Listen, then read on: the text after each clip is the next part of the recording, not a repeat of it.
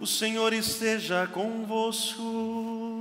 Ele está no meio de nós. Proclamação do Evangelho de Jesus Cristo, segundo Lucas. Glória a vós, Senhor.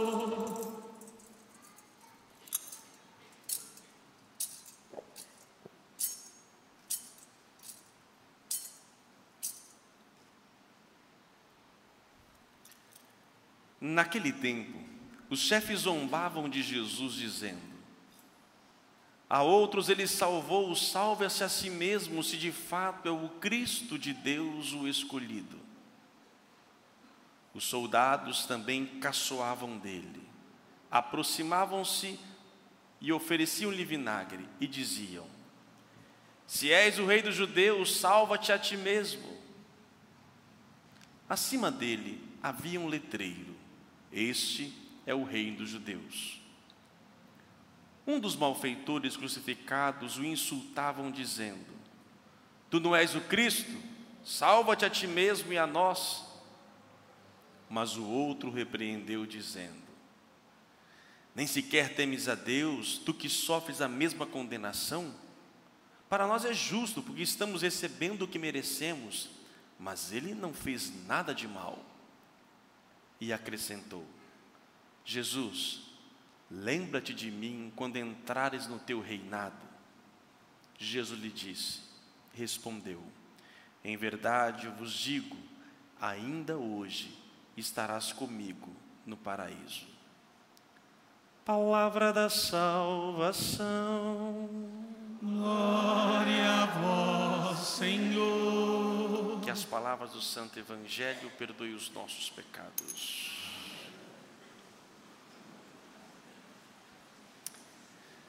Meus prezados irmãos, hoje na igreja, na liturgia da Igreja Católica, hoje é o último dia do ano, final do ano, último domingo litúrgico do ano. Então, feliz ano novo, ano que a partir de amanhã já estamos já no ano novo litúrgico. E a igreja conclui a sua caminhada litúrgica, que começa a partir de amanhã, um começa, termina e assim vai. Né? Domingo que vem já estamos em um novo ano litúrgico. E a igreja proclama então o Cristo Rei, Jesus Cristo Rei do universo. O Rei, sabemos muito bem a sua função, o seu papel, embora nós vivemos um sistema presidencialista, mas sabemos a função, vimos na primeira leitura o, o início do reinado de Davi, o povo já diz: Nós somos osso, osso dos seus ossos, né? somos intrínseco, você é um conosco, está à nossa frente, governando. O rei é aquele cabeça que coordena, que governa, que toma decisões em nome de um povo. Só que o reinado de Cristo é diferente totalmente do reinado humano.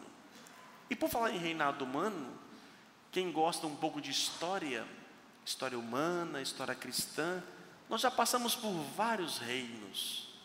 No mundo bíblico, antigos, assírios, babilônios, os gregos, os persas, os romanos, vieram os turcos.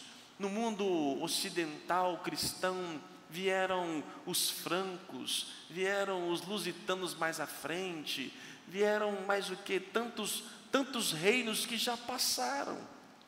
Nós estamos aí na transição entre o reinado americano, o reinado chinês, a mistura do mercado. Na verdade, talvez quem nos governa hoje é o mercado, não mais um povo específico, mas são reinados.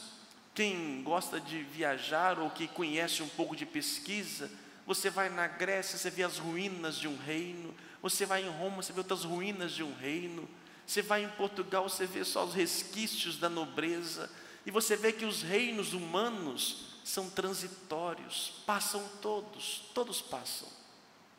Não se fala mais dos grandes líderes que ficaram na história como título, mas eles não têm poder algum sequer de inserção no dia de hoje. São simplesmente personagens históricos que nós conhecemos, mas não influencia em nada na nossa vida. O máximo que pode nos dar um pouco de conhecimento e aprender com seus erros. Fora isso, mais nada. E todos eles tiveram a mesma mesmas características, né? Um líder às vezes autoritário, é, um, um, Hitler que tentou colocar aí o seu reino a qualquer preço, líderes que se deixaram conduzir pela riqueza, pelo poder, que tinham seus tronos, que tinham os seus súditos, que tinham impostos, são todos semelhantes, ao contrário do reinado de Cristo, que mesmo passado dois mil anos, continua vivo, continua reinando, e as características do reino de Cristo são totalmente diferentes do reino humano. Como sempre falamos todos os anos, a começar pelo seu trono, que é uma cruz, sua coroa de espinhos, e sua palavra, nada mais é que nos ensina: Pai, perdoa-lhes porque não sabem o que fazem. E é aqui que realmente começa profundamente o reino de Deus no meio dos homens. Do lado dele, nós temos aqui um, dois bandidos, um caçoando e outro suplicando misericórdia. E é interessante que esse, o bandido bom, assim chamado, né? Ele fala: Jesus, lembra-te de mim quando chegar no seu reinado. O bandido reconheceu que Jesus tem um reino. E de Jesus, ainda hoje estarás comigo no paraíso. No Evangelho de Lucas, Hoje aparece seis vezes. Hoje, seis vezes. Você lembra de todos. O primeiro, quando o anjo anuncia, nasceu, hoje nasceu para vós o Salvador. O segundo hoje, quando Jesus começa, pega o livro de Isaías e proclama, hoje aconteceu isso daqui. Os pobres darão visão, assim por diante. O terceiro hoje é quando cura-se um paralítico a humanidade paralisada e o povo diz: Vimos hoje maravilhas. Dois hoje aconteceram com Zaqueu. Desce da sua casa, Zaqueu, hoje estarei na sua casa, comendo com você. E depois, a salvação entrou hoje na sua casa. E o terceiro hoje é aqui, junto a um bandido que diz: Hoje ainda estarás comigo no paraíso. Que é muito mais do que ir para o céu, mas é dizer que o, o reino de Deus é trazer para nós o paraíso. Quem aceita, independente da condição que vive, um ladrão ou um santo, mas que se deixam conduzir por Cristo, ele entra no paraíso. O reino de Deus é o paraíso na terra. E na verdade foi a grande missão de Jesus foi falar sobre o reino de Deus. Tem muitas parábolas que ele compara o reino de Deus é como uma semente de mostarda, o reino de Deus é como uma mulher que perde uma moeda em casa, o reino de Deus é como um pai que tem dois filhos que um pede para poder ir para casa. A palavra de Jesus Cristo, se podemos fazer em uma, ele pregou sobre o reino de Deus. E não é à toa que nos mistérios luminosos criados pelo Papa João Paulo II, o terceiro mistério luminoso que fala, né? Contemplamos o anúncio do reino de Deus pela Sua palavra. É a, é a missão de Jesus. E o que é o reino de Deus? O reino de Deus não é, não é algo geográfico, é, é algo existencial. Nós podemos estar aqui, todos nós, como estamos, mas nem todos estarem no reino de Deus. O reino de Deus é um modo de ser, de viver o reino de Deus é aquilo que Deus me imaginou para o homem ser. Quando Deus encarnou nesta terra, Ele veio mostrar para o ser humano como o ser humano deve ser diante das vicissitudes da vida. Ele passou por todas as experiências que um ser humano passa na vida: alegria e dor, tristeza, tudo, tudo. E ele então tem um modo de agir, de vivenciar. E é isso que é o reino de Deus: é não se deixar levar pelos instintos puramente humanos. Desde Adão e Eva, o homem primeiro, a mulher primeira, quando eles perderam e pecaram e foram para fora do paraíso, olha, fora do paraíso, e o ladrão diz: Hoje estarás comigo no paraíso. Então, ou seja, quando o homem perdeu o paraíso, ele perdeu uma graça fundamental e ele não conseguia ter mais essa paz espiritual, não conseguia estar em Deus plenamente. Foi preciso que Deus se encarnasse e aqui, no auge do seu sofrimento, da sua dor, aqui inicia o reinado de Cristo. Só que o reinado de Cristo não é ele que simplesmente é, governa, ele governa, mas ele continua a conceder a nós, a conceber a nós a autoridade. Ao contrário de todos os líderes humanos que centralizam o seu poder e, de, e governam mandando e dando a sua última palavra, o reinado de Cristo é um reinado que delega a todos os seus súditos poder igual a dele. Ele faz de nós reis. Não é à toa que pelo batismo nós nos tornamos sacerdotes e profetas e reis. Três categorias importantíssimas no povo judaico: o sacerdote, o profeta e o rei. Pelo batismo nós nos tornamos isto. Ele então, na sua cruz, já na noite anterior, meu pão, meu corpo será dado por vós, meu sangue será derramado por vós.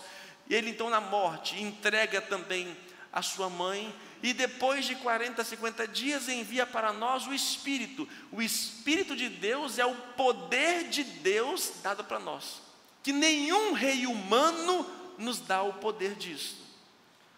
Mesmo nós vivemos no presidencialismo, é você que decide o seu salário, por exemplo, as leis da sua vida? Não, filho. Nós temos, nós delegamos para alguém, nós damos poder a um legislativo para decidir e governar damos poder a um, a um Supremo Tribunal para definir. Jesus não. O reinado de Deus ele entrega completamente, ele dá para todo ser humano o poder. E isso é a diferença. O reino de Deus é construído a partir do momento em que os seus súditos começam então a viver como ele. É desta maneira que o reinado de Deus acontece. Passados dois mil anos, vemos muitos sinais do reino de Deus. Entretanto, às vezes dá a impressão que tem mais o reino humano do que o reino divino. E Deus respeita tudo isso, por quê? Pela nossa liberdade. Um dia desse, uma pessoa chegou para mim, admirando o meu trabalho, a missão que eu faço. E aí veio conversar, nem sei se ela está por aqui hoje, está me ouvindo pela internet, não sei nem quero também expor, acho até bonito as pessoas exprimirem as suas, as suas ideias e, e verdades. Ela dizia, padre, olha, acho, admiro isso tal, mas eu quero dizer uma coisa para o senhor. Eu não creio em Deus, sou, eu sou ateu. Eu falei, que bom, fala mais. Eu gosto de conversar com gente diferente, para poder entender o mundo, porque eu nasci num lar cristão. Eu fui educado na fé cristã. Nunca na minha cabeça passou a possibilidade de não acreditar. E eu gosto de entender, sem julgar nada ninguém, de querer entender o que, como o outro vê o mundo, qual é a realidade do outro, para que a gente pudesse, possa até crescer. E, eu, e a gente conversava, não, padre, eu, eu acredito que o Senhor acredita, mas eu não acredito.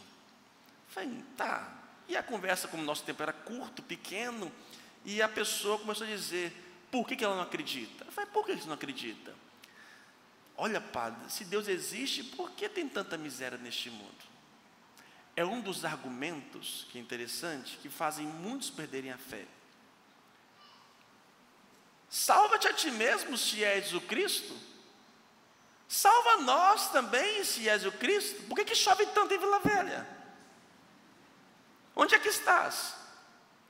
Por que, que tem tanta gente passando fome e morrendo? Cadê você? A ponte, já liberou a ponte já? Fechou de novo já tarde. Por quê? Não está lá impedindo talvez de mais uma morte? Por que, que não faz alguma coisa? Que rei é esse?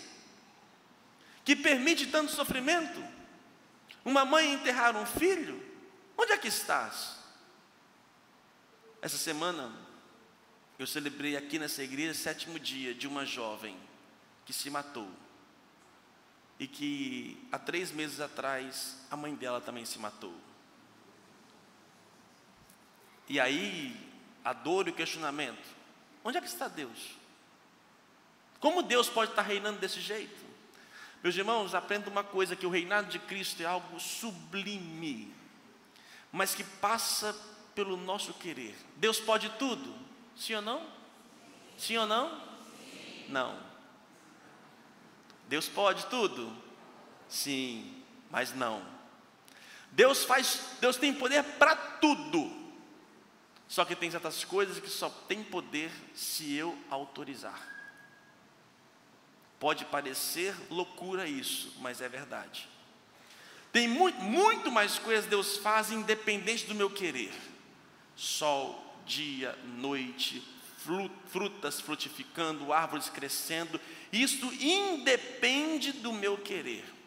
Mas quando toca na minha existência, na minha vida, Deus age somente quando eu peço. Porque uma das maiores graças que o ser humano tem, que isso que nos compara a ser imagem e semelhança de Deus, é a liberdade é a capacidade e o poder de dizer não. E mesmo que eu não peça a Deus diga não, Ele não deixa de me amar. Ao contrário dos reis humanos, que se não fizerem o que, que eles querem, manda cortar, Ele, independente da sua vontade, Ele não deixa de me amar. Mas o meu querer tem consequências. E Ele respeita as minhas consequências. Deus pode tudo, mas o limite de Deus é o meu querer. Se há muitas pessoas passando fome nessa vida, é por quê? Porque o ser humano ganancioso não divide o que tem. Se há muitas pessoas morrendo nas chuvas ou passando por necessidade, é a ganância humana e muitas nossas autoridades que permitem tais situações de construções e assim por diante. Deus respeita de tal maneira e dá ao ser humano o poder para governar. Só que nós queremos, nós queremos ser, é, queremos ser patrões para ter liberdade, mas preferimos ser empregados para não ter responsabilidade. Não é verdade? A gente quer ser patrão para ter liberdade, mas a gente adora mesmo é, é ser empregado para não ter responsabilidade. A gente não quer, a gente quer que as pessoas decidem por nós, façam por nós. Só que Deus, o modo de Deus ser, é de fato nos capacitando, nos dando condições para que nós possamos construir. Ele sabe que sem a tua graça nós, nós nos perdemos, não somos nada. Mas Ele dá a nós o poder, Ele nos confere os dons necessários a inteligência, a sabedoria, a fé e tudo, para que nós possamos transformar o mundo no seu reino. Se nós, dois mil anos passados, não conseguimos edificar o reino de Deus, não é erro dele, mas é a nossa humanidade. Por isso nós oramos e pedimos sempre para que Ele possa reinar em mim, porque mesmo eu sendo batizado, crismado, tendo a graça do Espírito, nós somos falhos, a gente peca, muito facilmente reina em mim a minha vontade, o meu desejo, o meu instinto, nasce em mim. Por isso eu peço a Deus, e aí já virou jargão, né?